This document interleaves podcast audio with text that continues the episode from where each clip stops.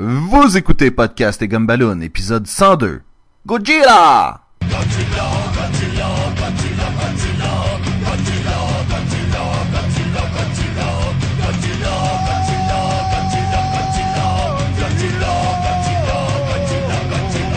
Avec toutes ses grandes dents, il fait peur aux enfants.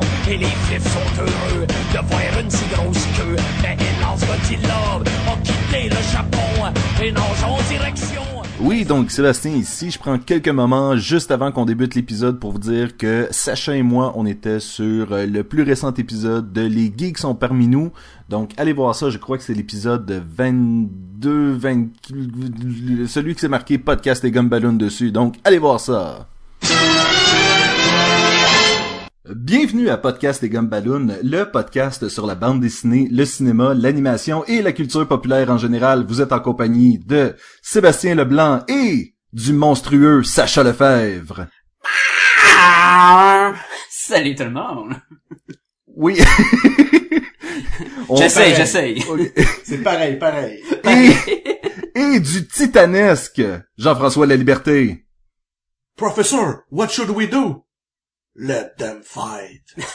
C'est vrai. Et, et là, je vais, je vais, je vais présenter nos invités. On a des invités spéciaux cette semaine et euh, qui font des drôles de faces parce qu'ils voient que vous faites des bruits euh, lorsque je vous présente avec des adjectifs. Euh, mais nous avons avec nous le royal Francis Ouellette. Ah, arrêtez donc, là. Vous me, vous me la flattez. Je peux, je peux-tu faire le, le cri de Godzilla? Moi aussi, je l'ai bien. Regarde, regarde. Ben oui, vas-y, vas-y. Mais là, c'est- c'est pas fair. T'as vraiment utilisé un effet sonore, là. C'était pas ta voix, ça, ça là. rentre, hein?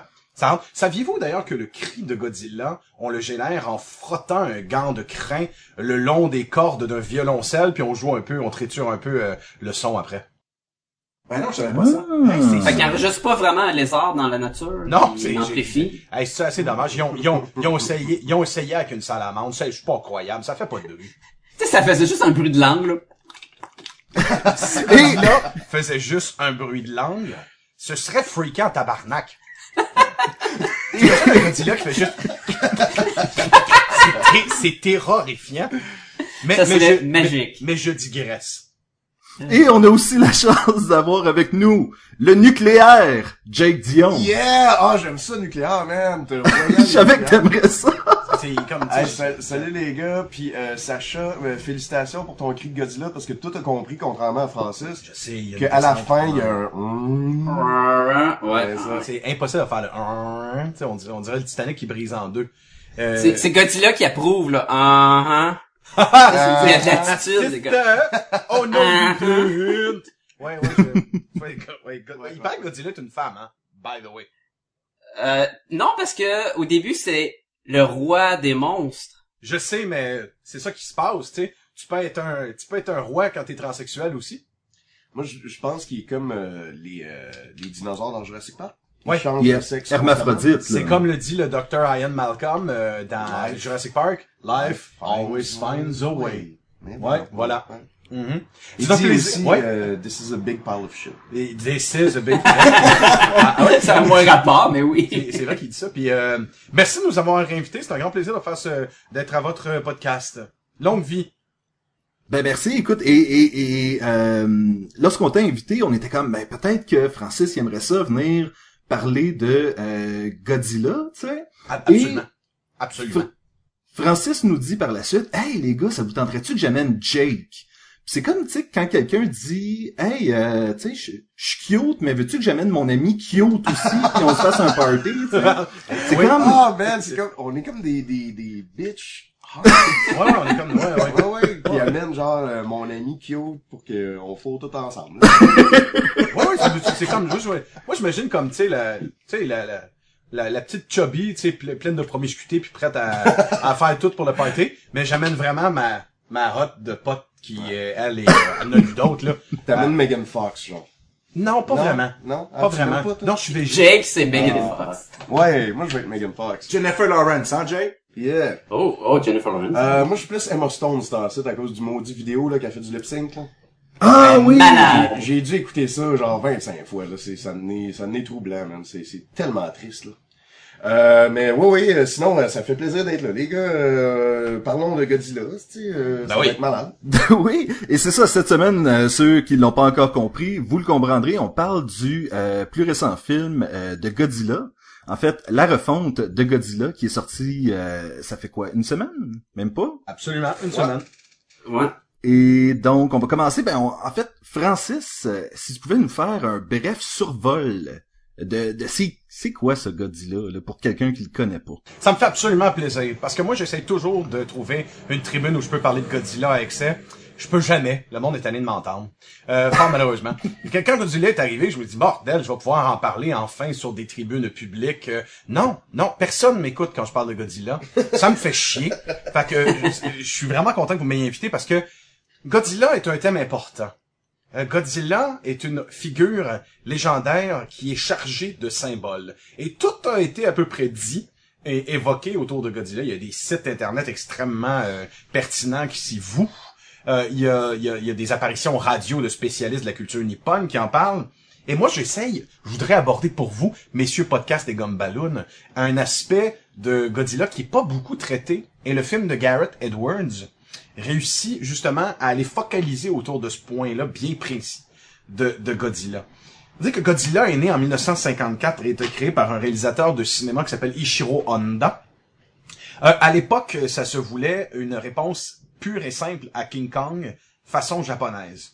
Ce qui est intéressant, c'est que, à bien des égards, le film est devenu très rapidement, en, 50, en 54 quand il a été réalisé, une euh, métaphore des angoisses euh, de la bombe atomique, de la destruction de d'Hiroshima et de Nagasaki, euh, et des abus qui ont été faits en temps de guerre. Godzilla devient un peu l'angoisse nippone de la Deuxième Guerre mondiale, la peur du nucléaire, la peur d'aller trop loin aussi dans la recherche scientifique. En 54, déjà, tout est là. Tout est évoqué et tout est dit. Le film est, d'ailleurs, le film a eu droit, voilà quelques années, à, à une très belle version de collection euh, dans euh, la, la prestigieuse maison d'édition de, de films, de DVD et de Blu-ray euh, Criterion. Voilà, voilà 10 ans, ça a été absolument impensable. Si t'avais dit à quelqu'un, Godzilla est en Criterion, euh, non, c'est complètement ridicule. Ben, non, ça l'est pas parce que Godzilla est un film dont l'importance nationale est immense. Euh, il n'est pas juste question d'un d'un divertissement de masse. Et ce, ce film-là est un cautionary tale. C'est une, c'est une mise en garde contre les dangers de ce qui pourrait venir. Donc, quand on pense qu'en 54, le film d'Ishiro Honda, avec tout ce qu'il y a de divertissant dans le film, le plaisir de voir cette magnifique créature-là tout détruire autour d'elle, on, pourrait croire qu'on est devant un, simple divertissement, mais ce n'est pas le cas. Le film a profondément angoissé et fasciné son époque. C'est pour ça que c'est surprenant qu'en 56, un réalisateur américain décide de, refaire le montage de Godzilla, de changer le nom, parce que son nom d'origine euh, japonais, euh, ça s'appelle Goji, le, personnage s'appelle Gojira, qui est la contraction japonaise de gorille et de baleine. Alors, ce qui est surprenant, c'est qu'en 56, on décide de reprendre le, le monstre, de refaire un montage à l'américaine où on inclut des plans où il y a un comédien américain qui s'appelle Raymond Burr, qui va évidemment sauver tout le monde. Et tu sais son nom de personnage? Euh, non, je me souviens pas de son nom. Steve Martin. Il s'appelle Steve Martin. Non. Ah, non, c'est bien drôle. Malade, ça. Puis la na- euh, d'ailleurs, on je tiens à rappeler aussi que la narration américaine des Godzilla sont faites par nul autre que George Takei, alors qu'il était tout jeune. Évidemment, il fallait prendre un, un Oh japonais. my. Je parle, oh my, what a big beast. What a big tail. Et voilà. Alors, en fait, euh, ce qui me surprend avec le, le film de 1956, c'est qu'il va, euh, il va retirer toute forme d'implication de la bombe atomique, de l'implication des Américains dans le conflit durant la Deuxième Guerre mondiale, et il va transformer le film en pur et simple film de monstre, où l'Américain saves the day in Japan. À partir de ce moment-là, et c'est ça que, que je trouve de fascinant avec Godzilla, si Godzilla incarne quelque chose d'autre que simplement euh, la, la, la peur de la bombe atomique et de la génétique, il incarne le rapport très ambigu, complexe et inconfortable que les Japonais ont encore avec les Américains, et vice-versa. Le, le, la négociation inconfortable qu'ils ont au niveau culturel. Parce que Godzilla, à part James Bond, est la plus massive franchise de toute l'histoire du cinéma. Euh, les Américains ne pourront jamais espérer à côté cette franchise-là. Ça fonctionnera pas. C'est, il est trop tard. Avec le dernier film, je pense que ça fait 29. Exactement. Ouais. Ça fait 29 films, man. C'est, c'est, c'est, c'est malade, là. Donc déjà dans leur dans leur dans leur suprématie de la culture populaire à bien des égards, les Américains du moins au cinéma, voilà la voilà la bébête qu'ils pourront jamais battre. Donc quand vient le temps de faire un, un Godzilla à l'américaine, il y a deux trois trucs qui deviennent un peu complexes. Il faut euh, donner la part de Nippon. à- il faut lui redonner sa part de Nippon à, à Godzilla. Il faut reconnaître que c'est Gojira d'abord et avant tout. Euh, il y a eu plusieurs instances aux États-Unis où on s'est réattribué Godzilla et euh, où il est devenu un monstre typiquement américain. Je pense que le premier... Comme, comme si ses origines étaient américaines, dans le fond. là. En quelque part, comme si ce, ce personnage-là a été créé au Japon, mais qu'en quelque part, il doit appartenir aux Américains. Il, il faut, parce que de toute façon, il est en quelque part le fils de King Kong. D'ailleurs, son nom, son nom implique, Godzilla implique qu'il est lui-même un gorille géant. Donc, là où ça devient compli- euh, dès euh, 1962, le troisième film de Godzilla, euh, le film, euh, c'est le premier qui va être en couleur d'ailleurs, c'est tout de suite après Godzilla et Godzilla Raids Again. Le film est réalisé par Ishiro Honda et on a droit, oui oui, je vous donne en mille, à King Kong versus Godzilla. Ça sonne Pas le meilleur film, hein. Pas le meilleur film. pas le meilleur film et ça sonne comme une blague comme ça. Mais ce qu'il y a de bien intéressant avec ce film-là, c'est qu'il le symbolise très bien, cette, euh, cette bipolarité euh, de la culture populaire japonaise américaine. Euh, par exemple, on sait que euh, la, la fin de ce film-là est élusive et on sait pas qui gagne. Donc quand on termine le film, euh, au Japon, c'est Godzilla qui lâche le cri durant le générique, donc on suppose que c'est lui qui a gagné. Dans la version américaine, c'est King Kong qui crie, donc on suppose que c'est lui qui a gagné. c'est un petit peu comme Rocky, euh, Rocky 4 essentiellement. tu sais. La Russie contre les États-Unis. euh, si vous avez changé, c'est que je vais changer moi aussi. Ou, l'inverse. Ou l'inverse. Ou Mais le, le, le King Kong versus Godzilla, ça va être le premier d'une longue série de versus par la suite. là. Absolument. Je pense que c'est un des plus importants versus de l'histoire du cinéma. Euh, parce que vraiment, c'est d'ailleurs c'est c'est euh, c'est euh, la Toro, la compagnie euh, japonaise, qui avait racheté les droits de RKO puis qui pouvait faire ce qu'il voulait avec King Kong. Il va y avoir d'autres films de King Kong en, en, en sous mode kaiju typiquement japonais. Euh, King Kong va avoir droit à son Mecha Kong comme euh, Godzilla a droit à son Mecha Godzilla Euh, et il va avoir un gros robot King Kong qui va se battre contre King Kong. Mais déjà là, euh, c'est l'Amérique, c'est les États-Unis contre le Japon. C'est mais tranquillement pas vite tout de suite après en 69, on aura droit au plus court euh, dessin animé de tous les temps à l'époque, Godzilla vs Bambi, où on voit rien, où on voit rien, on voit rien d'autre que le pied de Godzilla qui descend et qui écrase Bambi. Il, il est très important ce court métrage là parce que il, il- il symbolise justement justement la suprématie de de la culture japonaise versus la culture américaine. C'est un Y gros une version américaine où ce que c'est Bambi qui gagne? Euh, Il y en a eu, il y en a eu ces dernières années, là. Il y a Bambi avec des shotguns, tu sais, dans la, la, la, la, la jambe de Godzilla, tu sais. Là où Godzilla va vraiment devenir un personnage à l'américaine, c'est aux alentours des années 60, justement, fin des années 60. Marvel, la compagnie de bande dessinée, achète les droits. Et le temps de deux, deux années, sous le dessinateur Eb- Herb Trimp, qui est un des plus grands dessinateurs de l'incroyable Hulk de tous les temps, Godzilla devient une véritable menace dans l'univers de Marvel. Je veux dire, il va se battre contre les Fantastic Four, Hercules va écrire une volée, euh, Shield va devoir mobiliser ses ressources pour euh, combattre Godzilla, entre autres avec un robot euh, fait conjointement avec le, le gouvernement japonais qui s'appelle Red Ronin, qui a un sable laser grand de 52 mètres et un bouclier que tu peux lancer puis ça devient un petit vaisseau spatial. Donc, tu sais, un, un mecha à la façon Marvel versus, Oui, Go- oui. versus Godzilla. Mais ce qu'il y a de particulier, c'est que c'est- les comics de Marvel, ils sont canoniques.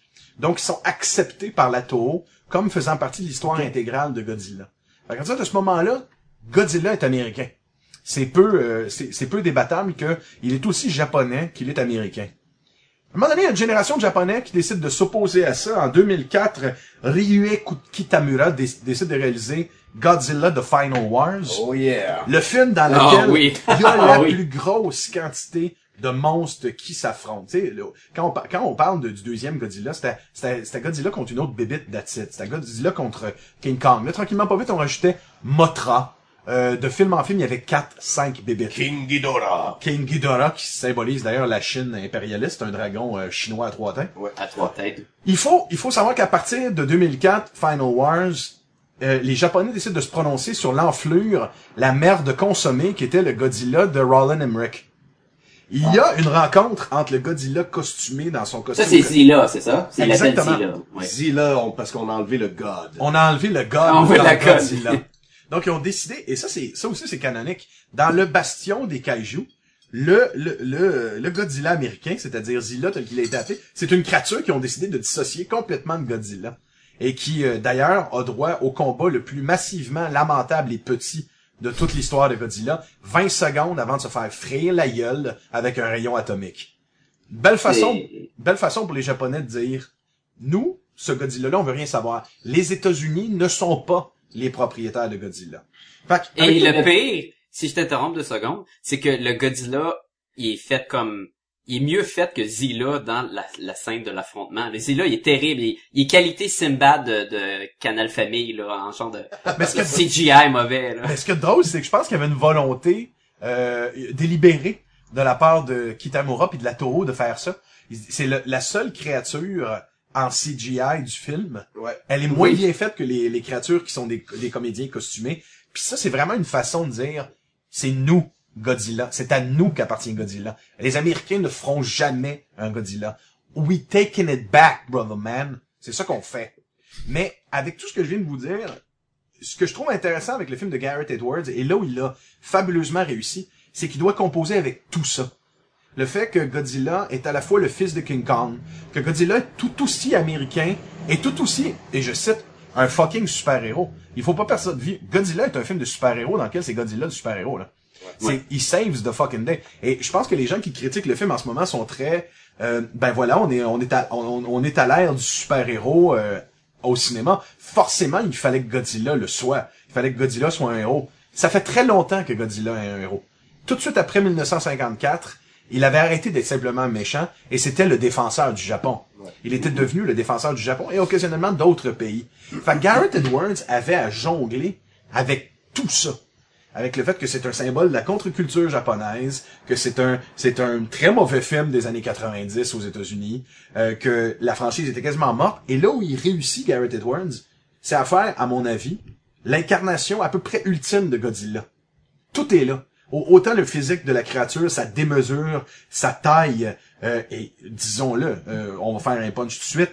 Godzilla a un Christie de rayon atomique, c'est pas un tyrannosaure qui chie sous New York. Non, c'est ça. Puis c'est pas un dragon, là. Il crache pas du feu, man. Non, il crache un, il crache un rayon atomique. C'est ça. C'est nécessaire. Fait que moi, à l'échelle, messieurs, de ce, de ce petit historique euh, de l'américanité de Godzilla, ce que je trouve fascinant, c'est que le Godzilla qu'on voit dans le film de Garrett Edwards, c'est Godzilla, mais c'est aussi Godzilla, la créature originale des années des, années euh, des, des années 54. Ils ont, ils ont- ils ont- de, de 54, ils ont réussi à, à récupérer cette idée-là parfaitement bien. Ils ont réveillé la créature originale tout en lui redonnant sa part d'américanité. Pour que- moi, c'est la grande réussite du film. Ouais, puis, mais ce que Garrett Edwards a dit qui est vraiment cool au niveau du design, genre, c'est que ils se sont basés, évidemment, ils ont fait comme si c'était arrivé pour vrai, Oui.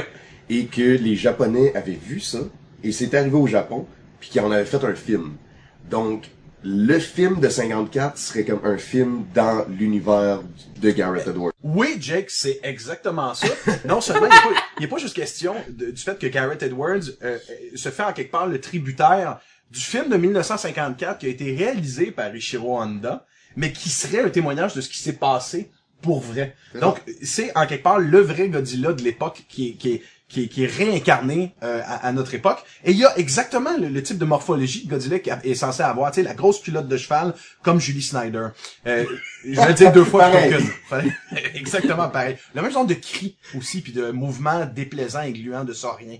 Oui, euh, il y a quelque chose du Godzilla de Garrett Edwards, à mon avis, qui est la parfaite synthèse de plusieurs décennies d'histoire, de plusieurs incarnations de la créature. En je- d'ailleurs, là, Oui.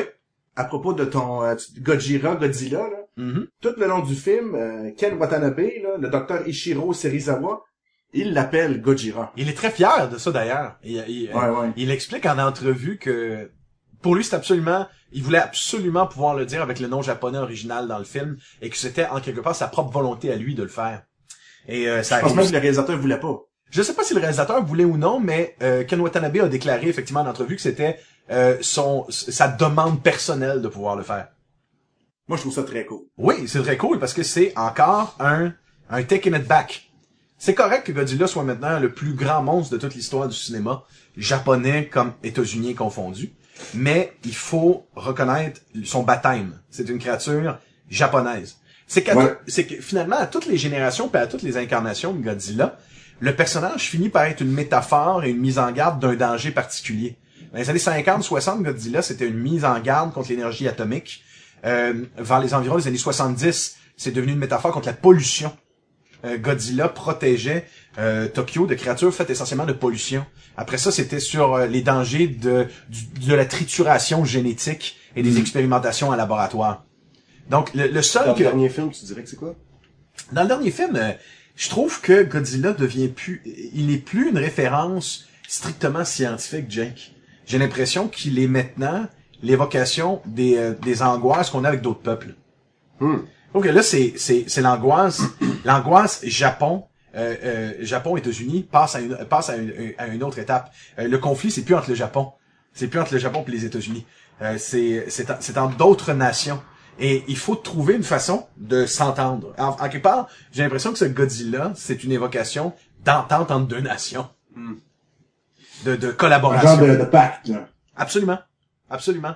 Euh, mais si une métaphore que moi, ça me sautait, qui me sautait au visage en allant voir euh, ce, ce, ce, ce Godzilla-là, c'est que suite à suite à la, au- à la signature du traité de non-agression du Japon, où il n'ont- il il avait plus la possibilité d'avoir euh, des forces armées après la Deuxième Guerre mondiale, je trouve que Godzilla qui attaque les États-Unis comme ça, c'est comme la, la vengeance du, Japon post... euh, là, c'est la vengeance du Japon post euh, Hiroshima-Nagasaki. C'est comme, ben, il y a, une balance karmique dans les choses, puis ça, c'est le prix à payer. Vous avez pitché la bombe chez nous. Vous êtes responsable de la création de, Godzilla. Godzilla va aller chez vous et faire la même chose que vous nous avez fait. Trouve qu'il y a, il y a un peu de cette dimension-là, mais en même temps, Godzilla, c'est le triomphe de la culture populaire qui met un baume sur des vieilles blessures entre les États-Unis et le Japon. Ouais. Hmm. Mon Tout histoire de la Deuxième Guerre mondiale est pas super, mais est-ce que les Japonais ont attaqué Honolulu aussi? Oui, absolument. Fait qu'il fait un peu le même, le même parcours. Absolument. Et euh, aux, aux abords de l'île euh, Bikini, en fait, je sais qu'il y avait des tests nucléaires qui étaient faits euh, le large des côtes japonaises euh, où des, euh, des, euh, des, des marins euh, dans des paquebots sont, sont, sont complètement morts. C'était des tests faits par les Américains. Fait que bien avant euh, euh, Nagasaki et euh, Hiroshima, il y avait déjà euh, des gens qui faisaient des, des tests, des, des Américains qui faisaient des tests atomiques au, au large des, des, des îles japonaises, de l'île de- du Japon et de d'Okinawa puis ces îles-là. É- Écoutez, on va euh, y aller un peu sur qui a fait le film, parce que là, on, on, on élabore beaucoup sur le film, on l'a à peine présenté euh, pour ce qu'il est. Euh, Sacha, est-ce que tu veux nous dire qui a travaillé là-dessus? Mais bien sûr, bien même juste avant, je veux juste revenir un peu sur ce que Francis a dit par rapport au le plus gros monstre euh, existant. Euh, c'est pas le plus gros monstre, c'est le plus gros Godzilla ever. Il est trois fois la grosseur du premier Godzilla de 54 qui était à peu près 50 mètres. Puis là, on a un monstre gigantesque de 150 mètres. Et euh, c'est sûr que Godzilla, avec les années, il il a grandi, si ce n'est juste pour être plus grand que les buildings qui euh, qui faisait le, le setting. Et au début il y avait pas de d'édifice plus grand que probablement 50 mètres. Fait que fallait que Godzilla soit la menace la plus grande puis qu'il soit pas caché derrière un édifice puis comme you you comme dans lui 98 où il est capable de se cacher n'importe où même dans les égouts. Euh, mais quand même fait que là, en, en 2014 on est arrivé avec le Godzilla de 150 mètres qui était énorme, qui dépassait largement la bébite de Cloverfield, qui est à peu près 91 mètres, qui était assez impressionnante à son époque, mais Godzilla est arrivé, Ha! moi j'ai un gros cul, moi je suis gros, je suis plus gros que tout. Mais moi j'ai un livre chez moi de Pacific Rim et qui dit les dimensions des kaiju. Et le gros kaiju de la fin du film, euh, le Klaus numéro 5, il serait 183 mètres. Ah, ok, Wow. c'est- ok. C'est vraiment le plus gros kaiju de l'histoire du cinéma d'abord. Ça serait lui, de ce que j'ai- j'ai regardé, c'est un mastodon là, incroyable. là. Maintenant, est-ce que ça calcule ses tentacules dans l'arrière qui fait qu'il est plus long? Ouais. Peut-être. Parce que Godzilla, est-ce que son 150 mètres calcule de la, s'il s'étire pis la queue à la tête? Je pense pas, je pense que c'est juste de hauteur. Mais, ça nie en moins que Godzilla y est immense dans ce film de 2014. Un film que, comme Francis a mentionné auparavant, euh, réalisé par Gareth Edward. Et Gareth Edward, ce qui est bien drôle, c'est quand tu vas sur Wikipédia pis tu te dis, mais qu'est-ce qu'il a fait ce gars-là? Ça dit, mais Garrett Edward, best known for Godzilla 2014. Puis je suis comme, mais Godzilla est sorti hier et c'est son, c'est surtout ça qu'il a fait là. Tu sais, c'est son, c'est son chef-d'œuvre. Ben, j'ai fait Godzilla. puis Mais en fait, il a, il a fait juste réalisé un film avant qui s'appelle Monsters. À tout petit budget, en fait. un, oui, un oui, oui, film indépendant où euh, il paraît qu'il a fait lui-même les effets spéciaux sur son laptop. Ouais, absolument. Mais c'est toi ce qui est intéressant euh, avec ce, ce premier film qui a clairement fait que les studios ont, à mon avis, approché Garrett Edwards, c'est que il avait réussi à faire un drame humain fonctionnel où euh, la créature, qui, les créatures de l'espace euh, cthulhuides, euh, Lovecraftiennes qui attaquent, sont toujours vues très brièvement. Donc, le but de Monsters, c'est d'abord avant tout de voir le couple et comment il va survivre à cette attaque-là. Donc, euh, je pense que les studios qui ont approché euh, Garrett Edwards pour faire Godzilla avaient probablement envie de répéter la recette, de faire un film où le monstre a, a sa part, évidemment, mais où c'est d'abord avant tout le drame humain euh, qui va prendre une place importante, vu au regard d'homme euh, l'attaque de Godzilla en quelque part. Euh, Savoir si ça fonctionne ou non, cette partie-là du film, je, je pense que les, les gens sont divisés là-dessus. Ouais. Tu vois, tu, tu dis ça, puis je me demandais si c'était justement le côté américain qui prenait le dessus sur le film, ou est-ce qu'on avait euh, l'histoire de la femme qui est perdue à quelque part, puis lui, il veut retrouver son fils, puis et tout ça, j'étais comme, c'est-tu le- le- l'espèce de côté américain, ou est-ce qu'après ça, il se retrouve au stade, là, spoiler alert, euh, il se retrouve dans le stade, et tout le monde est heureux, et pleure, et, euh, et c'est magnifique, j'étais comme, ben, est-ce que c'est c'est pas vraiment l'essence de Godzilla habituellement, là? Mais ouais, non. Si je peux me permettre, en fait, Sébastien, à faire, je me suis toujours demandé en, en regardant le film, c'est que euh, en quelque part, euh, dans les histoires, ja- les, les films japonais originaux, il y a même très souvent des personnages qui ont un rapport télépathique avec Godzilla, des enfants, des enfants qui sont amis avec Godzilla, et très rarement ce genre d'histoire familiale-là qui finit dans un stade, comme tu viens de dire. Euh, c'est que les, les Américains ils ont un stade, ils ont, ils ont, ils ont, ils ont un, un stade, ils ont, oui, ils sont rendus au stade où le, où, le- où la disaster porn, tel qu'on l'appelle, est très codifiée. Moi, j'ai l'impression qu'à post 11 septembre, les Américains ont constamment répété leur recette de destruction de la ville et de drame personnel. Ça reste toujours encore un peu le spectre du 11 septembre. Puis euh, Godzilla, il fait pas exception, euh, qui revient. Fait que moi, moi, je suis d'accord, les protagonistes de Godzilla sont américains. Et leurs drames sont à l'américaine.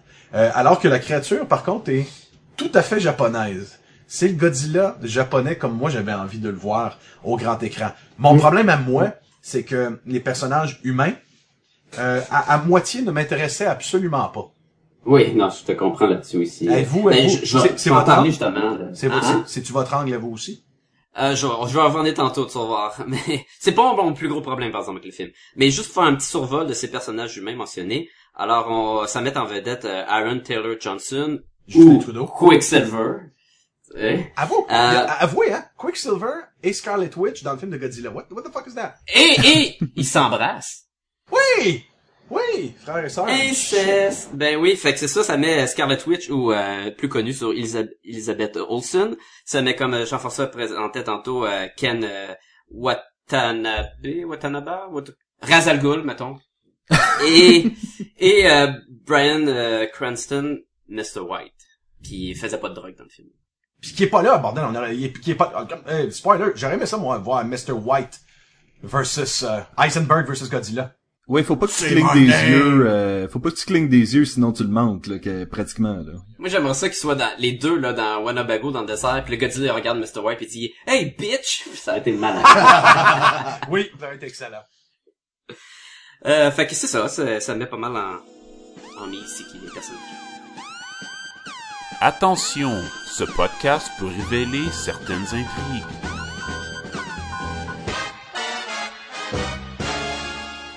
Et Jean-François, si tu veux nous faire le synopsis du film? Yes, sir. Alors, euh, tout commence en 1999, il y a 15 ans. Euh, dans une mine d'uranium, il y a eu un gros crash.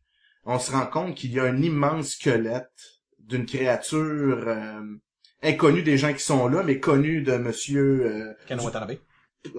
Ishiro Serizawa. Puis dans, dans ce squelette-là, il y a deux parasites.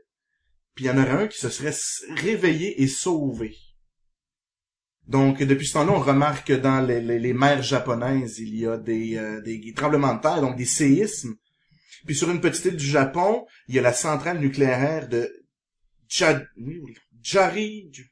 C'est pas grave, c'est pas grave. Janiriwa. Donc, fait que sur une petite île du Japon, la centrale nucléaire de Jariziwa se fait attaquer par un parasite qui est attiré par la radioactivité. Euh, L'ingénieur sur place, un Américain qui s'appelle Joe, remarque qu'il y a quelque chose de louche justement dans les euh, dans les patterns sismiques. Puis euh, il décide quand même de, il veut faire arrêter la centrale nucléaire, mais personne ne l'écoute. Bah, pauvre gars. Euh, il est avec sa famille naturellement là-bas, Sandra et Ford qui est son fils.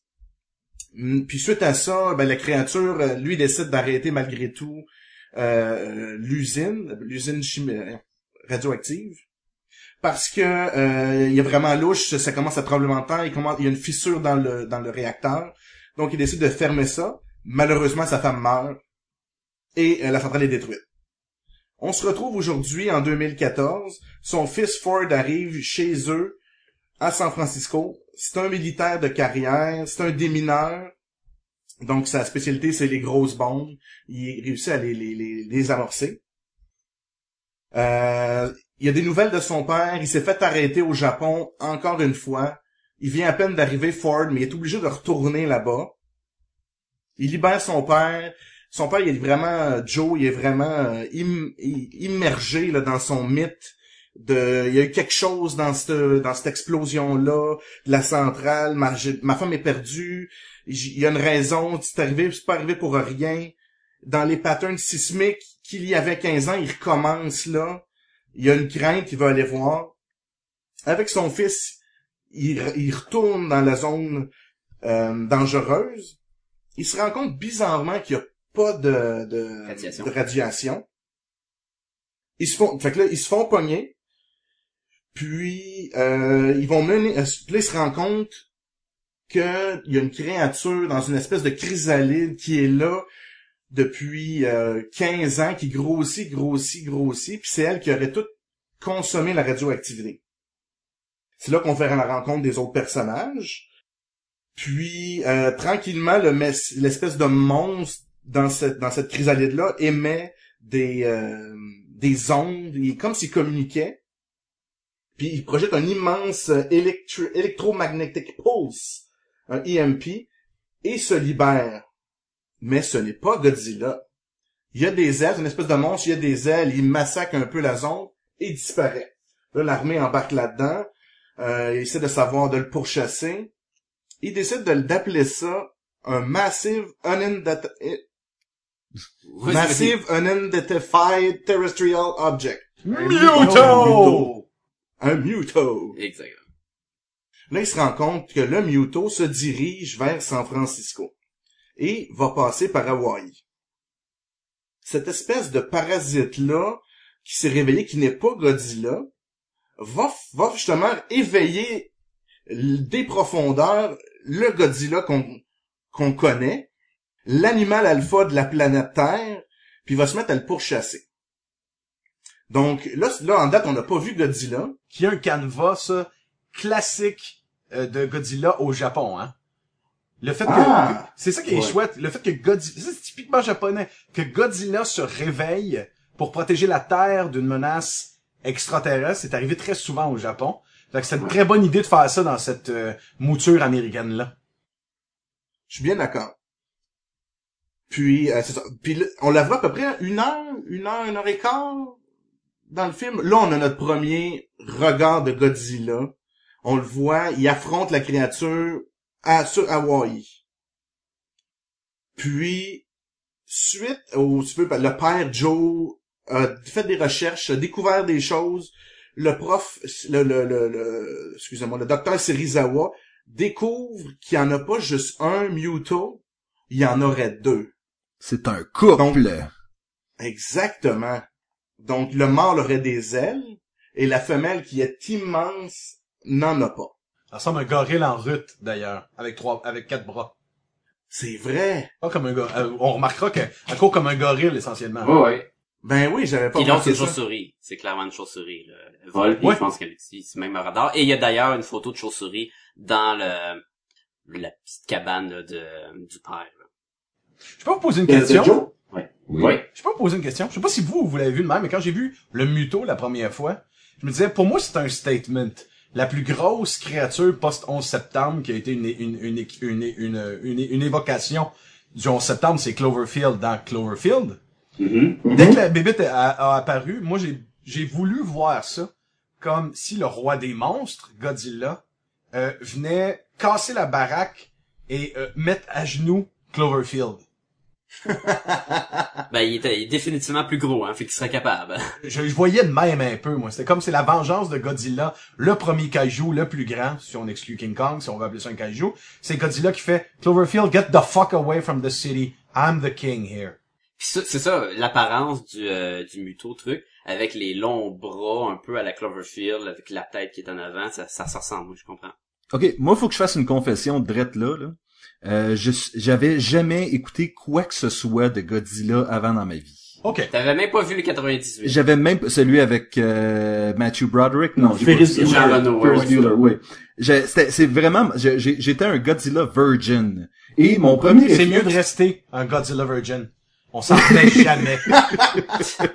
Parce qu'une fois que t'es plus Godzilla Virgin, là, tu l'auras jamais. Là. Non, Ben, regarde, moi, je, je suis plus Godzilla virgin. Je les ai tout tués. I'm fucking slack.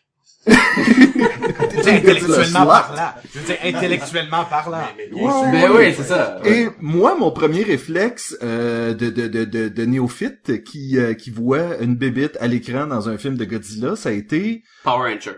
ça a été, ah, il va muter en autre chose pour être Godzilla plus tard. C'était comme les Pokémon. Pas vrai? Oui, oui, oui, j'ai vraiment fait comme, ah, c'est- c'est comme un premier stade de bébite, là. Et là, je, je vais avouer que je connais un peu les Pokémon. C'est mieux de pas en parler. Je vais juste le dire ici, OK?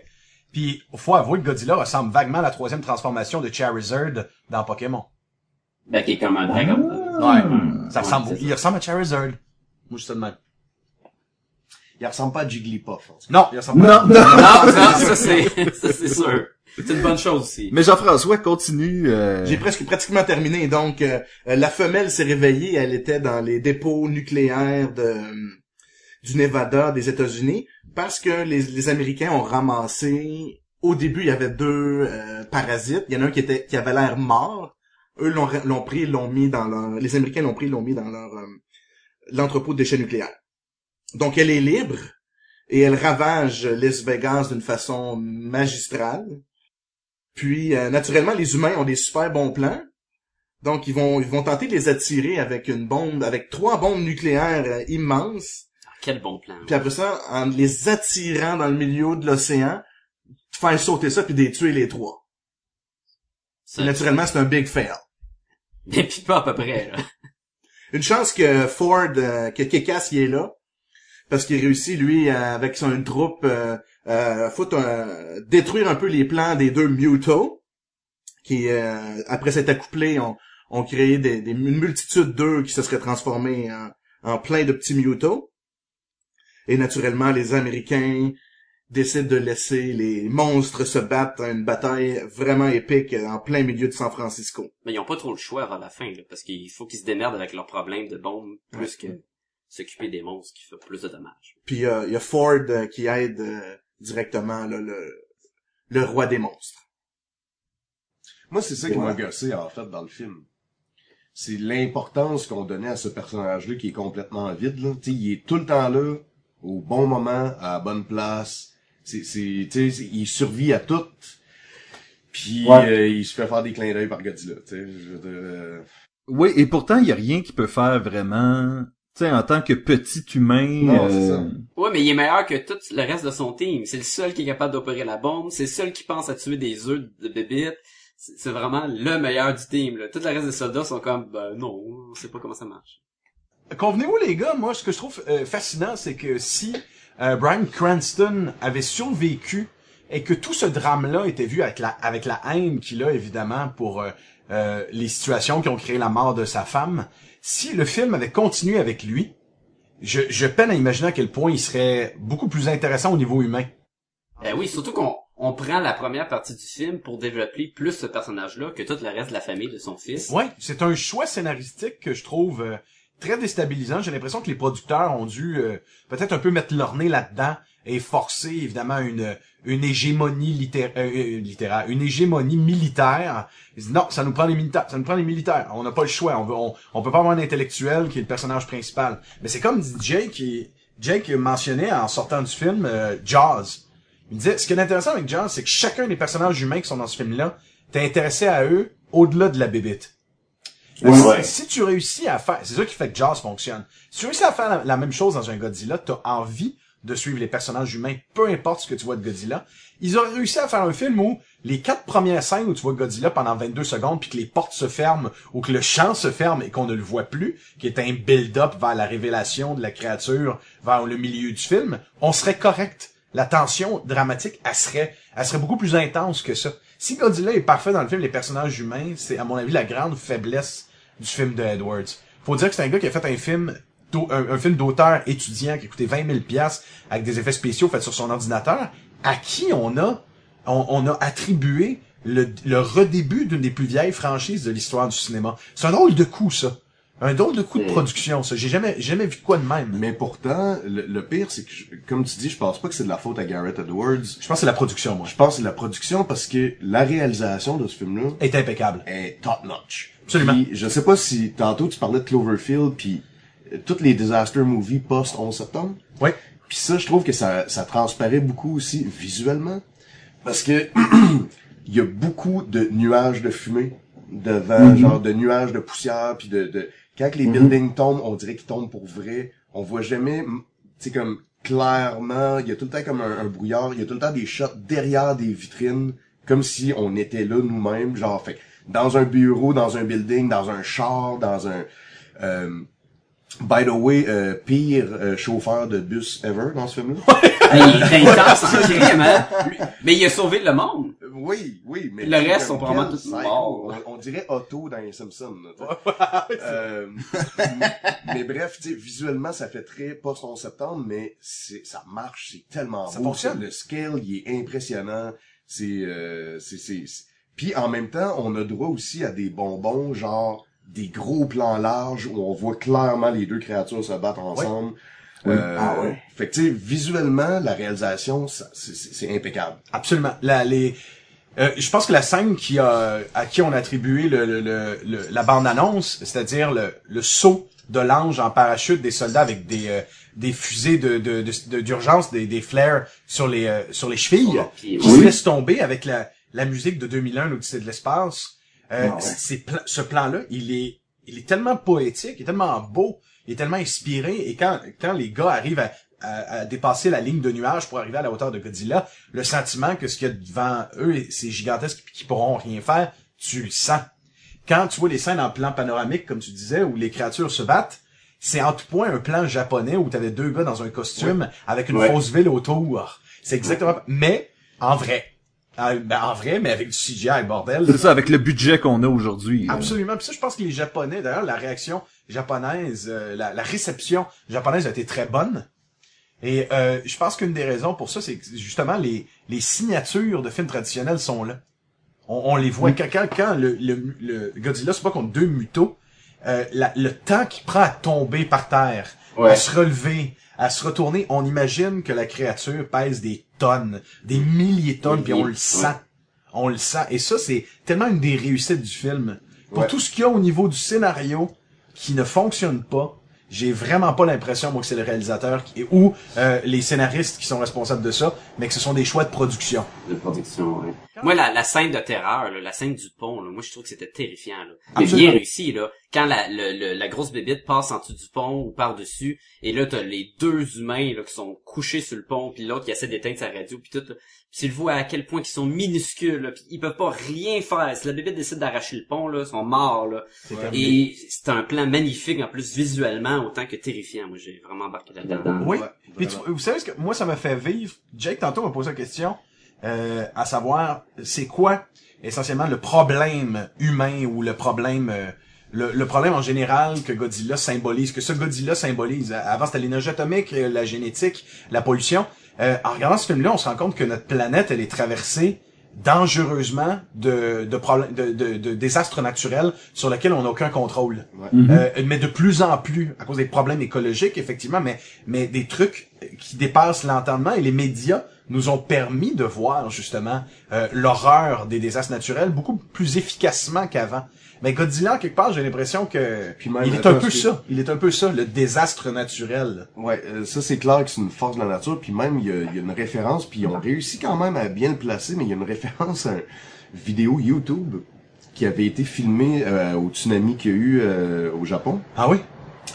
C'est la fameuse shot où ils sont sur le toit, c'est quand Godzilla arrive, ça crée littéralement un tsunami.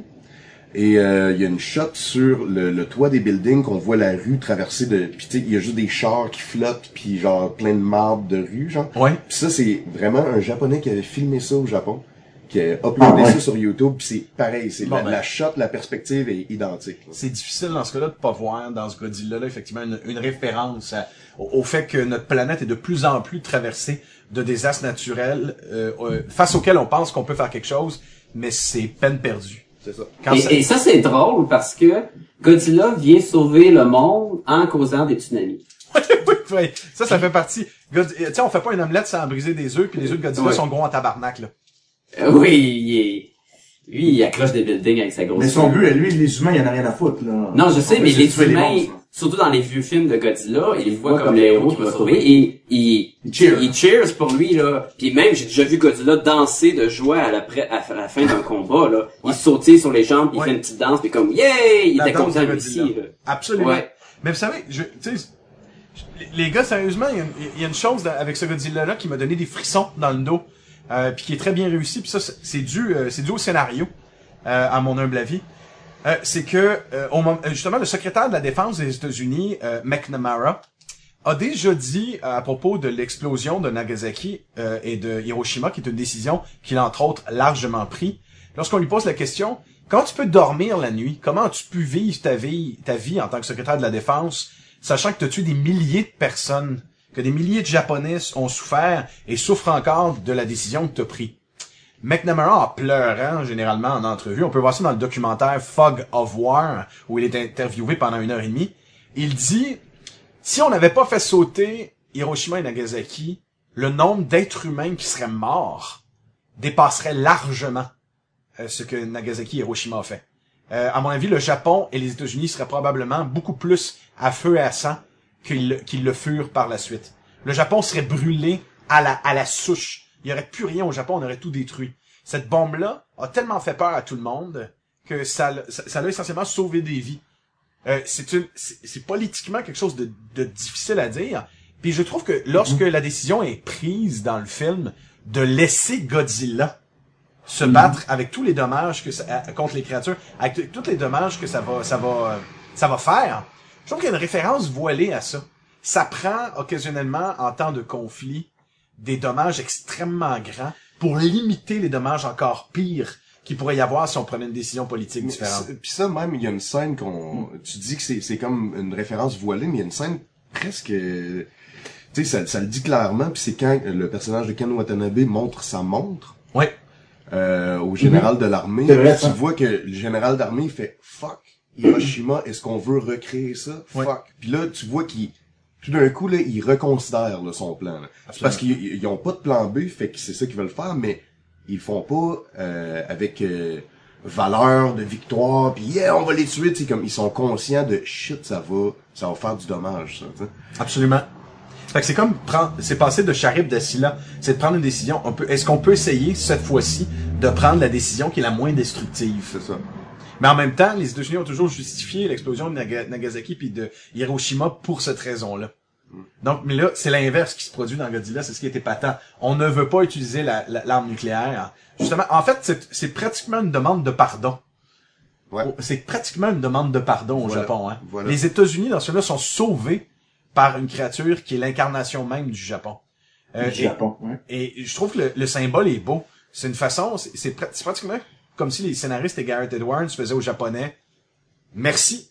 On redonne, comparativement à ce qui avait été fait en 56 lorsque le film a été remonté et lorsqu'on lui a retiré toute forme d'implication politique et sociologique, on va faire l'inverse. On va réparer les dommages qu'on a fait puis on va acknowledge, on va acquiescer les dommages qu'on a fait subir au Japon. Et il y a beaucoup de... Vers la dernière scène, lorsque euh, Godzilla flotte vers le soleil couchant, euh, les gens applaudissent et sont en, joie, et c'est c'est vraiment, comme tu dis, la célébration euh, de, de, de, cette force. On célèbre le héros, hein? Mhm. Mais ça, c'est un gamble. Tu sais, Godzilla, il aurait pu décider, ben, je retourne sur la Terre, puis je commence à écraser d'autres buildings, puis j'ai trouvé ça bien le fun tantôt, là. Puis là, ils sont comme, ah, on n'a aucun contrôle sur la créature, puis là, ça recommence, puis il est encore plus gros que les deux autres de. Mais t'en as juste un à tuer, pas trois. Ouais, mais il est gros, hein, il est pas tuable, Godzilla, en théorie. C'est pas 98 où tu tires trois missiles puis il meurt. là. Et pendant ce temps-là, il y a une quelque part aux États-Unis une manifestation anti-mutant parce qu'il y a un kid qui fait euh, voler des crayons avec son esprit. Hein, je, just saying. Just, euh, les, les, les humains haïssent les mutants, pauvres mutants, laissez-les tranquilles, puis ils acceptent un esti de gros fucking lézard qui détruit tout, puis ils vont le cheerer up. Mais si tu fais voler des crayons avec ta tête, on veut On te va te tuer, tuer. puis euh, fuck you. Puis, puis ça se peut, parce que Godzilla, il faisait partie de Marvel maintenant, fait que tu sais. Puis les mutants, puis les X-Men, ça se peut que ça soit dans le même monde, là. Absolument. Quand Hercule décide de sauver, décide de se mettre en dessous de la patte de Godzilla, qu'il lève à bout de bras puis qu'il pitch à terre, il fait ça pour sauver Angel, un mutant qui est en dessous de la patte de Godzilla et qui va se faire écraser comme une mouche. Mais ce que je trouve drôle, c'est que j'ai l'impression que les mutants ont passé le trois quarts de leur vie dans Marvel à faire ça, à être en petite boule à terre en faisant non, frappe-moi pas, frappe-moi pas. Effectivement, on, on veut tous les tuer les mutants, on, on dirait. On les haït-tu, hein? Ah, qu'est-ce que c'est? Je te dis une chance que Cyclops est là. Ouais, hein? Ah, Cyclops saves the fucking day. Je sais pas si Sauf vous dans lisez- X-Men 3. Lis- Lisez-vous les X-Men, les gars? Ouais. Ah, c'est ça, le Cyclops, c'est, c'est maintenant le, le, le chef d'une révolution euh, pro-mutant. euh. Ben, un des Cyclops.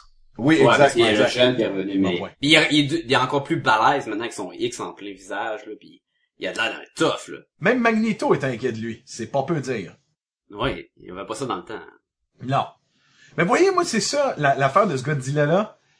C'est une suite de scènes glorieuses et magnifiques, et vraiment bien, intelligentes et bien senties, avec des scènes que si on les séparait de Godzilla, ils seraient absolument pas écoutables.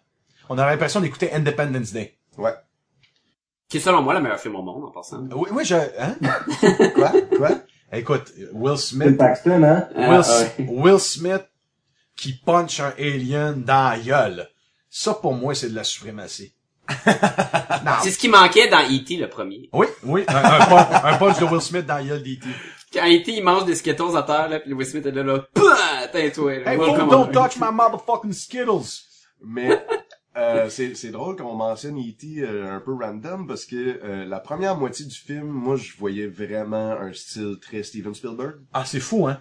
Justement, la Ouais. façon de filmer le dommage de loin à travers une vitre, dans une voiture, qui est une signature très Spielbergienne, là. Puis euh, juste même l'exposition des personnages, euh, tu sais comme toute la première demi-heure, on jurait un film de Spielberg et je me rappelle pas du nom du compositeur, mais ça fait très John Williams. Ouais, absolument, absolument. Fait que pis tu sais, il y a même une shot qui rappelle Jurassic Park. Tu sais, Je je serais curieux de le réécouter genre en Blu-ray ou quelque chose là, mais je suis sûr qu'il y a plein de clins d'œil à Spielberg euh, à travers euh, ce film-là. là. Ben, déjà que celui d'Emmerich, l'enfant dans sa classe qui voit où ses parents travaillent s'effondrer. Exact, exact. Exactement, ouais. L'enfant qui doit vivre sans ses parents, il a perdu un de ses parents, l'autre est rendu complètement dingue. C'est, c'est, c'est quelque chose qu'on retrouve beaucoup chez, chez Spielberg, effectivement. Mais c'est que Spielberg arrive à rendre ces personnages-là inoubliables. Et là, la menace et où l'ami euh, se présente.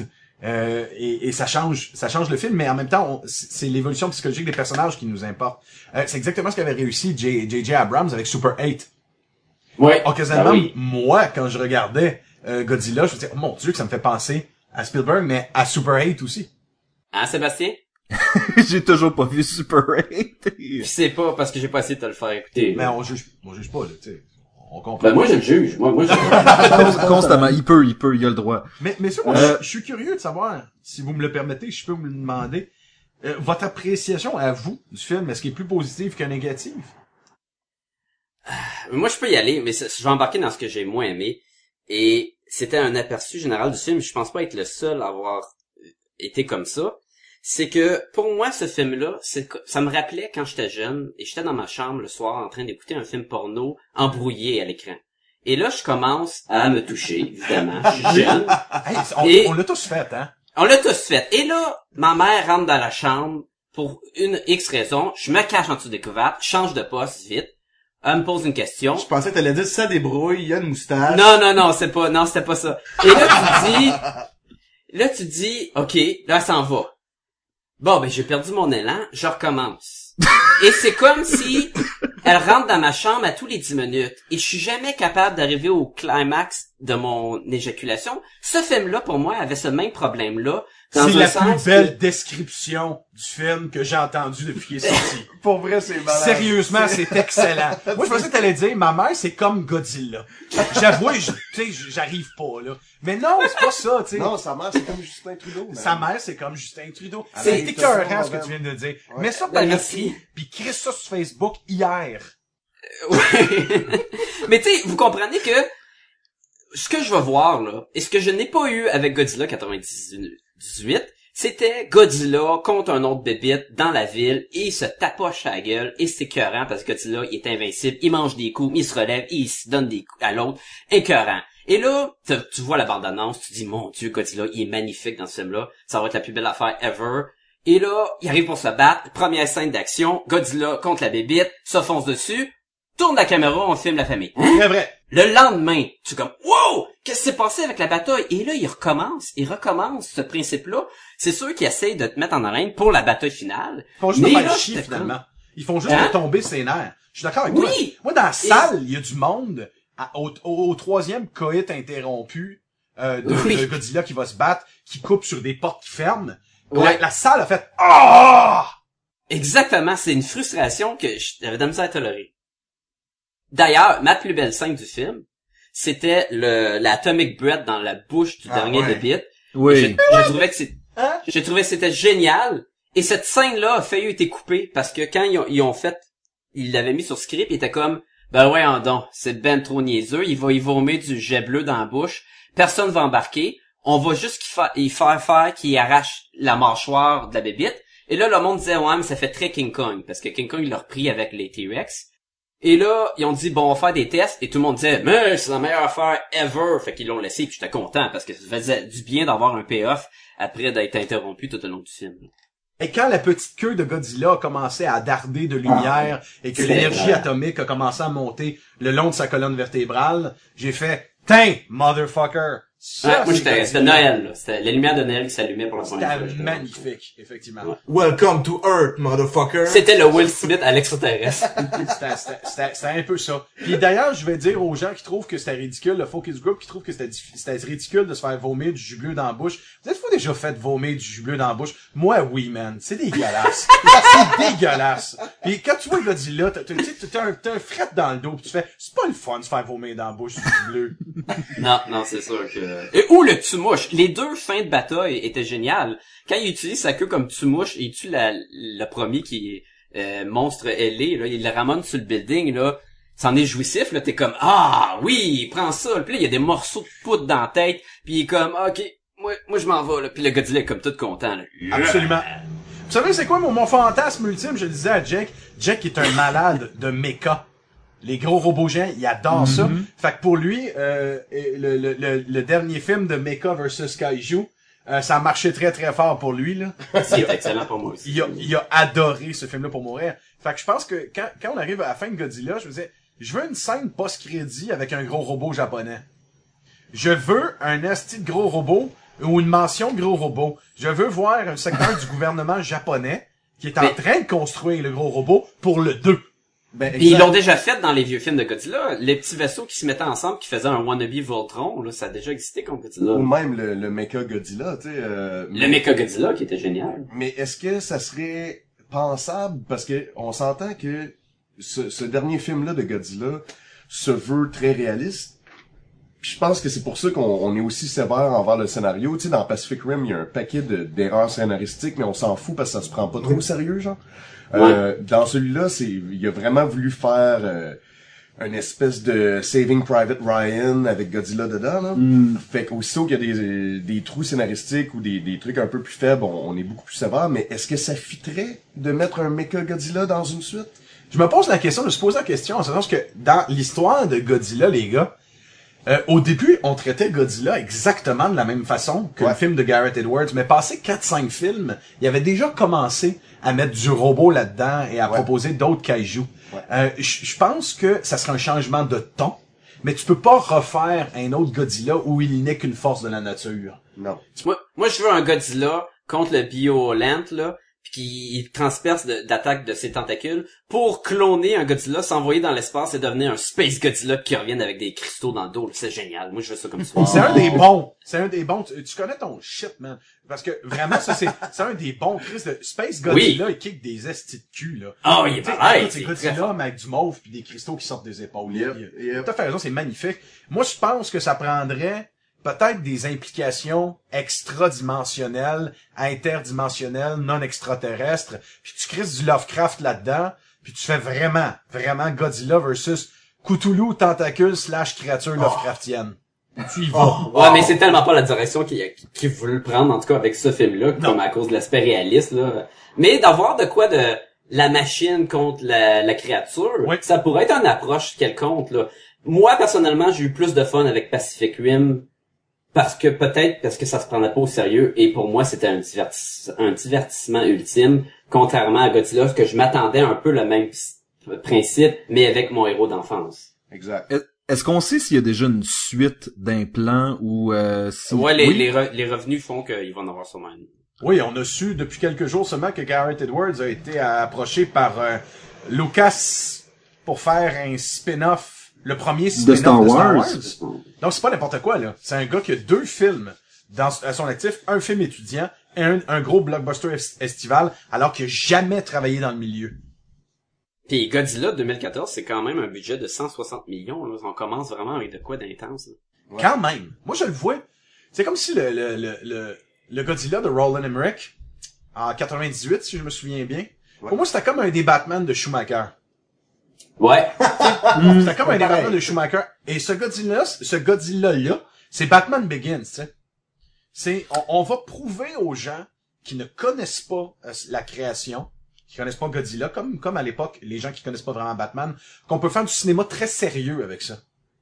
Euh, qui est pas là juste pour, euh, évidemment, le divertissement puis l'humour, mais qui va, qui va être pris de façon totalement terre à terre.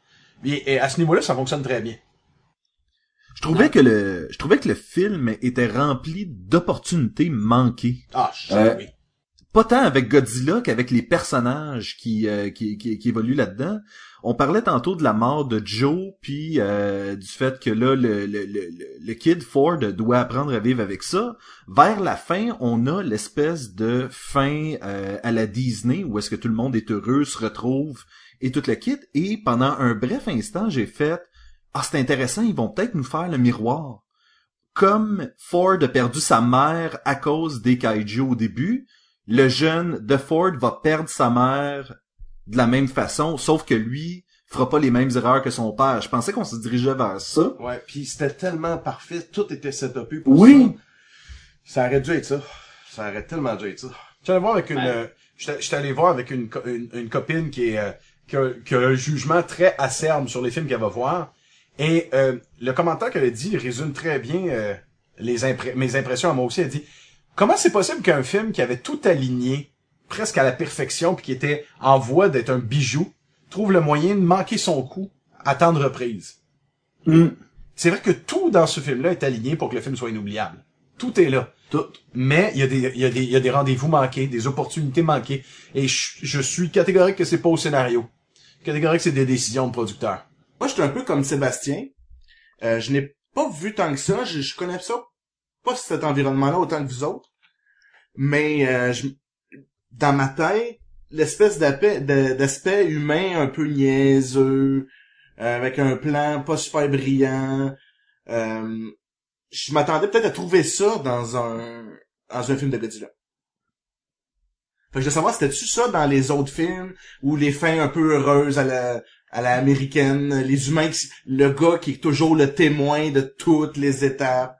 C'est comment je dirais, si je peux, me- si je peux me permettre, euh, c'est comme Godzilla est une Christie de grosse lasagne. Il y, a, il y a- il y a vraiment beaucoup de fromage dans, dans, dans la lasagne, mais le fromager est pas à bonne place. Je m'explique. Ouais. Dans- dans- Oui, c'est- c'est- ça. Fromager. Fromager au sens de cheesy. Ah, ok. Ah. Ah. Le cheesy de ta, de ta lasagne est pas à la bonne place dans ce film-là. Ah. Parce que quand tu regardes les films japonais, quand ils sont sérieux, ils sont dead fucking serious. Quand c'est des Godzilla qui sont humoristiques, Keten, Spielbergiens, ils sont conscients et ils assument. Ouais. Il y a des Godzilla qui sont tata à l'os, sont Jaguar. Euh, Jack Jack. Ah, il est Jack hot, Jaguar. lui. C'est un, Jaguar. c'est Power Ranger contre Godzilla, celui-là, Ben ça n'a oui. pas de maudit bon Puis sens. il fait, il prend la, la forme du Y, il se met à voler, à- puis son masque, il y a un sourire, un- comme si on avait pris le casque de Rocketeer, puis on avait gravé un sourire dedans. Fait que tout le temps de la cave, il est tout le temps T'as comme... tout à fait compris, tu sais, que dès, dès le quatrième épisode, là, Godzilla, il catch qu'il peut pitcher son, son, son, son, son énergie atomique de gueule à terre pour voler Pour dans voler, de oui. dos. Tu sais, euh, tu sais, à un moment donné, ils ont assumé ces cochonneries-là, tu sais. Ils ont assumé Ah, c'est quand, malade. quand Godzilla, euh, avec euh, l'épisode de la planète X, euh, s'en va Ouais. se battre contre trois autres kaijus sur la Lune avec des extraterrestres qui ont des lunettes fumées qui le regardent. Tu fais, c'était assumé, c'était kitsch volontaire. tu vois? Mais c'est-à-dire, le, le film, le film de Garrett Edwards, met pas le fromage sur ses bonnes étages. Quand il est cheesy, c'est pas volontaire. Ouais. Ouais. C'est ça l'affaire. Tu vois, de il y a deux, trois scènes de Keten qui sont, qui semblent volontaires, là. Me dis, sérieusement, quand le gars pointe son gun dans la face à Godzilla, je fais, ouais, ouais, ça peut juste être volontaire, ça. Ouais, mais ça, c'est un, un esprit à la Saving Private Ryan, où Tom Hanks, à la fin, découragé, utilise son arme à feu pour détruire un char d'assaut. Absolument. Et, euh, Spielberg all the way. Spielberg all the way. Mais là, mon problème, c'est le sneaky Godzilla. Ça, c'est autant un problème qu'un zombie qui te fait des sneak attacks. Un zombie qui a aucun cellule euh, euh. C'est ça, il est pas capable de « je marche pas vite et là, je te vois, je te saute dessus ». Le Godzilla, il sneak, il pèse 300 millions de tonnes et est capable d'arriver en arrière de la bébite, on l'entend pas venir. Tu sais, le T-Rex dans Jurassic Park a plus de pesanteur à chaque pas que Godzilla avec ses trognons de pattes qui se promènent dans la ville. Je trouvais ça bizarre. Je sais pas si c'est un effet... vous- C'est drôle que tu parles du T-Rex euh, de, de, de Jurassic Park parce qu'il fait exactement la même chose dans la scène finale. Il arrive de nulle part, puis tout d'un coup, il était là tout le long dans la pièce, puis on le voit juste à la dernière seconde. Puis il fait 150 mètres de haut, tu sais. C'est ça, tu sais. Ils font la même affaire, puis t'as raison que moi aussi, ça m'a surpris un moment donné. Je pense que c'est dans la première scène à Hawaï. qui marche puis tu l'entends pas là, comme C'est ça, tu sais, où tout le monde capote en voyant le mouton.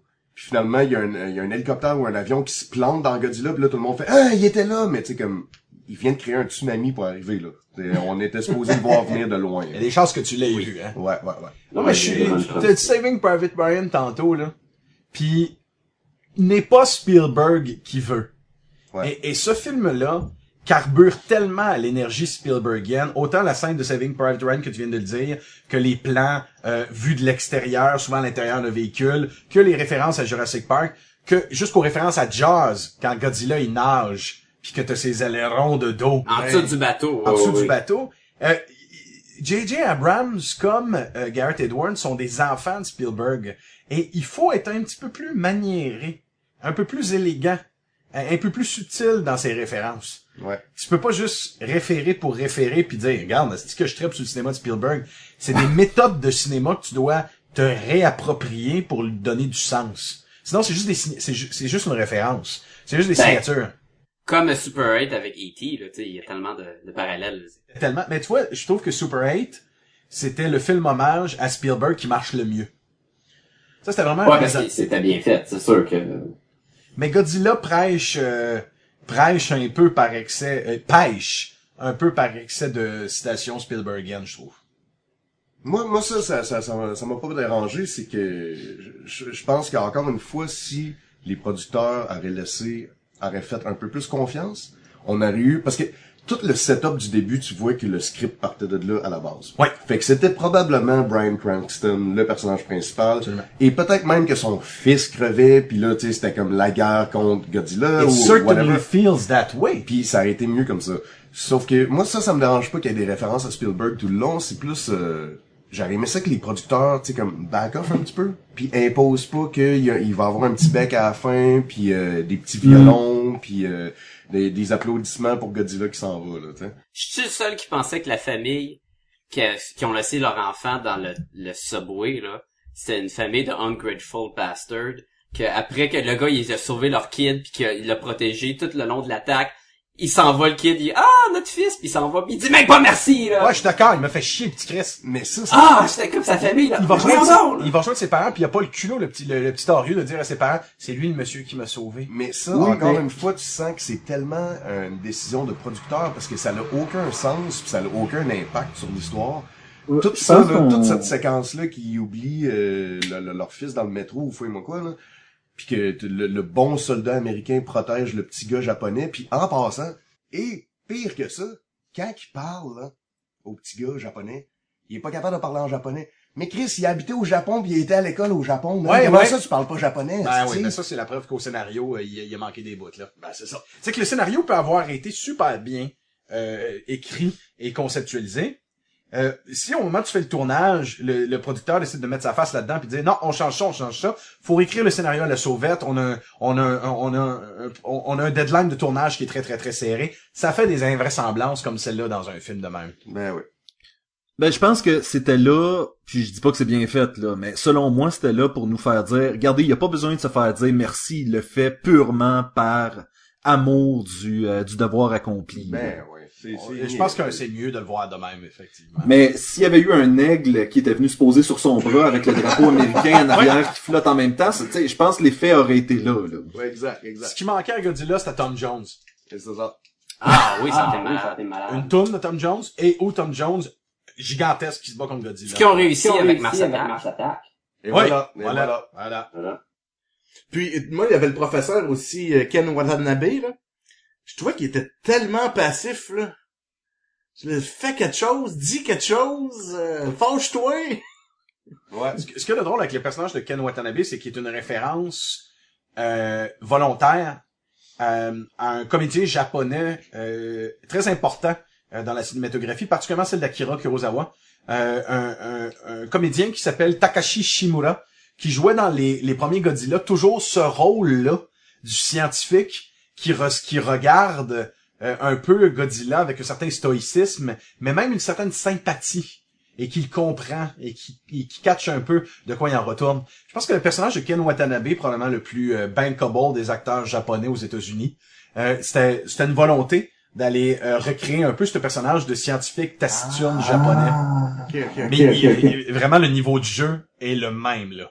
Et dans les premiers Godzilla, quand Takashi Shimura, le professeur, observe Godzilla, il fait exactement la même affaire. Il fait des théories fumistes du genre, de- c'est qui lui? Je veux dire, somme toute, ce scientifique-là, aucune de raison de savoir c'est qui Godzilla puis qu'est-ce qu'il fait, là. Il fait- mais, tiens, il- je pense que c'est une femelle et que- qu'elle vient d'avoir ses premières crottes. Non, c'est vraiment pas ça, là.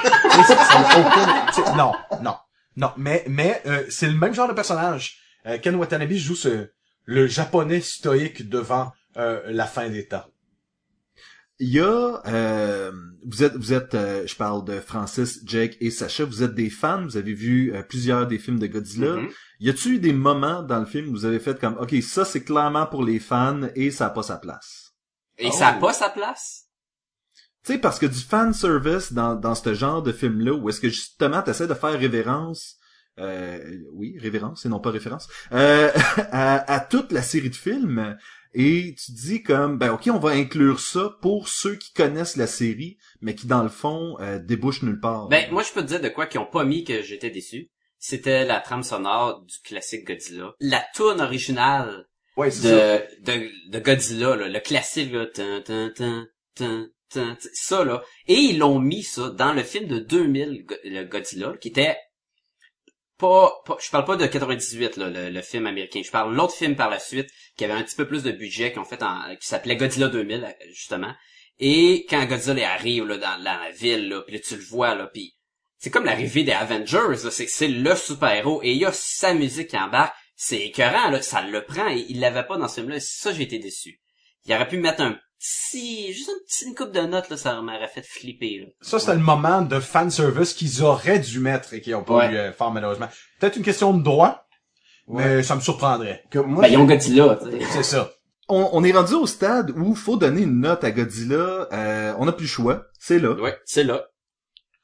Sur Donc- 5, en passant, sur 5, si vous le savez pas. Ouais, ça va être 7.5 de mon bord. sur 5. Ça fait Sur. Ah, t'as dit sur 5? Je l'ai même précisé. là. moi, moi, ce que j'étais comme, man, il va fort, il va fort. Il va, il, il a aimé ça, là, mais tu sais, précis. 7.5. Je, je persiste les 5. Non, en fait, sur 5, moi, c'est vraiment la moitié. C'est presque la moitié. Je dirais 3.5 tops, là. En ce sens que je vais me souvenir longtemps, moi, des, des moments avec Godzilla. Mais je vais oublier tout le reste. Ouais. Moi aussi, c'est euh, 3 sur 5, 3 étoiles. Euh, c'est, c'est, tu sais, genre, j'ai envie de le revoir pour les scènes de Godzilla, mais je sais que les bouts d'humains, ça, ça fait weird de dire ça. Les les bouts d'humains. Euh, les, mais les, les, les bouts de scénario avec le, le, le, le, le militaire, ça va me faire chier de réécouter ça, mais euh, j'ai hâte de revoir. Je vais sûrement peut-être aller même le revoir euh, un mardi cheap au cinéma, là, juste pour avoir le spectacle de Godzilla, là, je trouvais ça hallucinant. De mon côté, je vais en même temps répondre à ta question, Francis. Euh, moi, je m'attendais Godzilla, que ça soit aussi mon film de l'été. Les, les previews me l'avaient monté au bout. Puis, je m'attendais à ce que Spider-Man, je fais comme genre, ah, ben un autre. Puis, X-Men aussi, je fais, ah, X-Men. Qu'est-ce qu'ils vont faire avec ça? Les, les previews, Te le vendais pas. il me le vendait, il me l'avait vendu un peu, mais j'étais comme, je sais tout ce qui va se passer, bah. Puis Guardian of the Galaxy, je l'attends moi aussi, là, vraiment beaucoup, là. Fait que lui, on, va attendre avant de le mettre dans, dans la liste. Mais à date, ce que j'ai mieux aimé, c'est X-Men, Amazing Spider-Man 2, puis Godzilla à date. Fait que j'ai donné trois, moi. Trois Godzilla. La note de passage, c'est un bon, c'est un super bon euh, blockbuster. Je, je le réécouterai, puis comme vous autres. Go Godzilla, euh, bou- pourri les humains. Go, go, Godzilla. Comme la chanson. Sach- Moi, euh, avant, je vais te donner un petit fun fact à la palude. Godzilla, il y a une étoile sur le Walk of Fame à Hollywood. Yeah, Yes, he does, man. Yes, he Hein? does. Je me suis déjà fait prendre en photo avec. Pour vrai? Ouais. Malade. Avec Euh, l'étoile, pas avec Godzilla. là. Non, non. Non, non, ben c'est parce que là, tu vois juste un morceau d'écaille, là. Tu, tu vois pas grand chose. Euh, moi, je veux, je vais donner un 3.5. Ça serait un 3 pour le film, mais à la fin du film, quand ils se battent, j'avais ce que je voulais. J'ai éjaculé, si je reprends ma métaphore. Et ça vaut au moins un 1.5 de plus. Fait qu'un 3.5 euh, sur 5 pour moi. Je, je, finir, ça un peu plate. Euh, je vais donner un 2.5 euh, sur 5. Euh, comme je disais tantôt, c'est juste tellement d'opportunités manquées, je trouve. Et j'aime qu'un film me surprenne et malheureusement, pour un film basé sur quelque chose que j'avais jamais vu, j'ai pas été surpris. Mais t'avais aucune attente. Tu t'as- ça t'intéressait même pas dès le début. Exactement. Tu l'avoues, ouais. Mais je suis d'accord avec toi aussi, j'ai pas été surpris. Puis c'est ça que moi, qui, qui me fait donner des points. Ouais. Puis j'ai pas été surpris. Moi, j'aurais préféré, il manquait une affaire dans ce film-là, puis j'aurais eu un point 5 de plus, c'est que Justin Trudeau prenne le bras canadien, puis se le fasse jacker, tu sais, sur le mognon, puis qu'il calisse une mornifle en arrière de la tête, là. Tu sais, Justin, Justin Trudeau qui en crisse une bonne en arrière, mais fuck, ils ont pas compris. Peut-être sur le Blu-ray. Peut-être, peut-être, peut-être en, dé- ouais, peut-être sur un deleted Pour features. moi, pour- ouais, c'est ça. Pour moi, c'est sûr qu'ils l'ont tourné, ça, non. Je suis- je suis sûr. C'était dans le script original, anyway. c'est ça. Hey les gars, si vous avez à plugger quelque chose, euh, c'est le temps. Euh, où est-ce qu'on peut vous trouver? Qu'est-ce que vous faites? Euh, Allez-y. Ah ben, commence, mon cher Jake. Euh, Mystérieux étonnant, euh, Jake Dion dans Google. J-E-I-K Dion. Euh, c'est top. Ben, c'est parce qu'il l'a pas Hey, dit, là. t'as mais pas pour, les, BD qui sort, pour, là? pour les auditeurs qui ne le savent pas, Jake est d'abord et avant tout un artiste et un BDiste de grand talent. Et euh, euh, vous avez la possibilité de voir ses œuvres euh, sur Jake.dion euh, sur Google, justement. Mais vous avez la possibilité de, de voir aussi certaines démonstrations de speed painting euh, enregistrées presque en temps réel euh, sur YouTube. Ça vaut vraiment la peine de les voir. De, de, oui, oui, ça vaut la peine. Oui, oui, Et oui, merci, dis- dis-les. C'est Jake Dion dans Google puis dans YouTube. C'est ça. Mais c'est la voix de la dissonance aussi dans le podcast Les Mystérieux Étonnants. Oui. Mais t'as pas un autre podcast aussi, Jake? Ah oui, la cave, ouais. Mais ça, vous êtes pas obligé de l'écouter. Ben c'est ça, j'étais pas sûr si tu voulais le plugger ou pas. T'avais l'air, t'avais l'air hésitant tantôt, mais... Mais non, mais non, écoutez-le, c'est, c'est moi pis Doom euh, dans ma cave qu'on jase des affaires qui nous faisaient triper quand euh, on était ado. En fait, je, je- pour préciser là-dessus, vous parlez de dessins animés japonais. Et euh, c'est quelque chose qui nous fait peut-être un peu défaut ici, c'est justement les, les, les bandes dessinées japonaises et par conséquent aussi le, le animé. Et donc, euh, je trouve que la cave, c'est pratiquement un, c'est un complément à notre podcast, je trouve. ça vaut la pe- ça vaut la peine. J'ai j'ai j'ai écouté l'épisode sur euh, Princesse Mononoke et euh, ça m'a fait écouter euh, l'entrevue avec Billy Bob Thornton. By the way. oui, Wow. c'est clair, c'est clair. Euh, mais on, on parle de beaucoup d'animés, mais euh, on, on va parler aussi de jeux vidéo puis de plein d'autres trucs. Euh, le prochain épisode, on le fait sur Tekken. Oh! Le, le- la série de films, là, surtout. là. Euh, on écoute le film qui se battent contre des dinosaures invisibles. Après ça, on se fait Tekken 1, 2, 3, 4. Puis après ça, on enregistre le podcast. Toujours avec l'influence d'alcool. Et voilà, de la, de la- des smokes, de la bière, puis euh, on pèse sur record. Cool. Francis, on peut te trouver à de multiples endroits. Euh, oui, oui, euh, précisément ici sur Sainte-Catherine en sortant du sauna. Euh, non, non, non, non, non, non, non. En fait, on peut trouver sur les ondes de choc.ca, euh, la radio web de Lucam. Euh, deux émissions que je co-anime, une qui s'appelle Pop en stock et que c'est un, c'est une c'est un podcast qui est épaulé par le, qui est épaulé par le département de littérature de Lucam où euh, sporadiquement des, des spécialistes, des étudiants, des gens qui sont en mémoire de maîtrise, parfois de doctorat, euh, et une bande de potes parlent de sujets qui ont rapport avec la culture populaire euh, une heure par semaine. Ça peut aller de faire une émission sur Thor jusqu'à James Bond, euh, la pornographie. La semaine dernière, on a fait les petites pouliches. La semaine d'avant, on a fait le mixed martial arts. Euh, c'est de l'analyse de phénomènes qui viennent de la culture populaire, fait par des professeurs et par simplement des geeks de haut vol qui ont envie d'en parler. Et c'est le mercredi à 5 heures. Le jeudi à 5h30, c'est un podcast de cinéma euh, que j'ai fait avec le même animateur, Jean-Michel Bertium, qui s'appelle Le Septième Antiquaire, où là, on décortique des films inconnus, donne une, une perspective analytique de films connus euh, euh, qui a jamais été abordé ou très peu, et euh, où on se prend essentiellement pour des messies complètement dingues qui vont changer ta vie en te parlant de vue. Génial. Et Sacha, euh, c'est rendu à nous. Euh, où est-ce que les gens peuvent euh, nous écrire? Ben, pas nous écrire à podcastlegobaloon, à commercial, gmail.com. Vous pouvez aussi nous trouver euh, sur le web à podcastetgumballoon.com. Yay! C'était un grand plaisir, messieurs, de faire cette émission avec vous. Ouais. On vous souhaite bonne continuation et longue vie. Et pareillement à vous, euh, j'ai- j'ai j'ai adoré euh, avoir... j'ai- J'aime le fait que de plus en plus on s'échange du monde d'un podcast à l'autre et, et j'ai trouvé ça vraiment intéressant. Donc euh, j'espère, euh, j'espère messieurs que vous considérez On va un voir. peu une invitation ouverte à Podcast et Gumballoon. Cool! Ben, Merci. on fait des crossovers, c'est malade, non? C'est super le fun. Et sur ce, je vous dis à la semaine prochaine. Bye. À la semaine, À la semaine prochaine. à la semaine prochaine. C'est là que ça choque un klaxon. Bip bip. Une crécelle.